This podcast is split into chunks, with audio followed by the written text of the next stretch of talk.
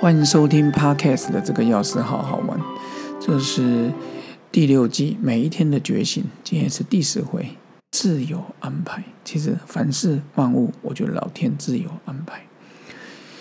嗯，高中的时候看到松下幸之助的《路是无限的框框》，他也是日本的经营之神马苏西他卡诺许 K。呃，希望发音 还可以，但是。大概被我教授念了。嗯，高中毕业之后选填药学系，只是当时成绩刚好。各位知道吗？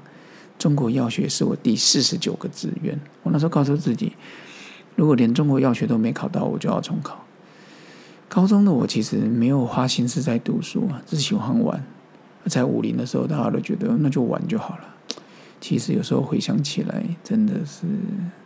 蹉跎了两三年，那时候也曾经在两小无猜的初恋氛围之中，但是也是感谢我的初恋呢。哦，几年前看到他，也是希望他一切过得好。现在更多的是觉得感恩感谢。大学联考完之后，我看到我的成绩，其实我真的是一度很沮丧，很想重考。我想要进入了人人称羡的医科牙科的行列。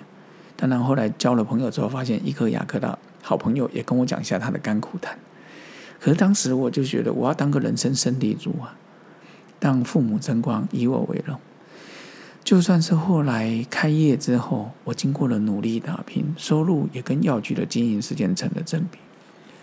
开业的前面两三年，我妈还跟我讲说：“哎，你怎么不想要当医生啊？你当时在想着？”我说：“妈，我都已经几岁了，三十几嘞。”可是后来，直到了几年前开始外出宣导，我从用药安全的切入，从药瘾、毒瘾、药学、生理学、心理学、宗教、禅宗、快乐学、情绪管理，慢慢为我自己找出了一扇窗。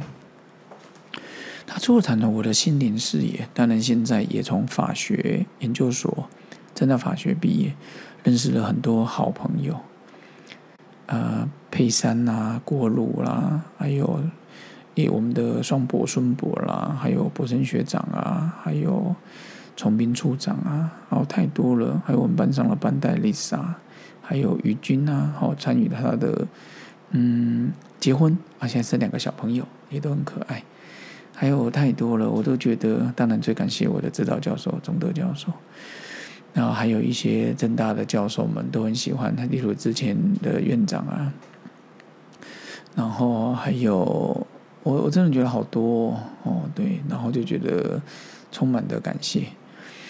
然后其实我常常觉得我身边的贵人超级超级多的，然后父母、兄弟、家人、好友、同学、同事、药界的学长姐。同学、学弟妹、卫生机关、教育机关、法务机关，乃至去演讲的时候，台下的志工学员，当然还有在演讲沟通过程认识的才哥庄姐，也让我开了另一个隐态世界。哦，这我都非常的感谢。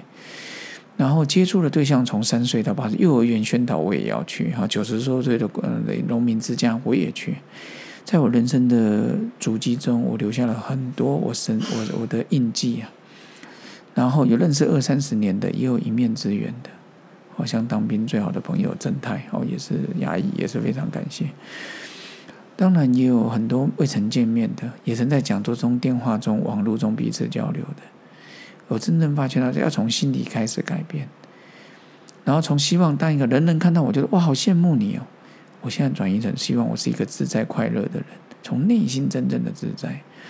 经过这几年的潜移默化，我慢慢发现到，快乐之道不假外求。别人说你很快乐很棒，你内心如果不快乐也是白搭。所以要从心里来改变，学习知足感恩。如果你你刚开始觉得痛苦，你就看看比你还苦的人。哦，这个东西好难吃，去看看游民连饭都没得吃。啊，我的脚有点酸痛哦，不想运动。看看那些急诊室，脚受伤的绝对比我们严重。所以真正快乐之后，你连比到了比较的想法，我们都把它丢掉、抛却掉。从相对的快乐生活当中，绝对的快乐。当然我知道还有很多路要走。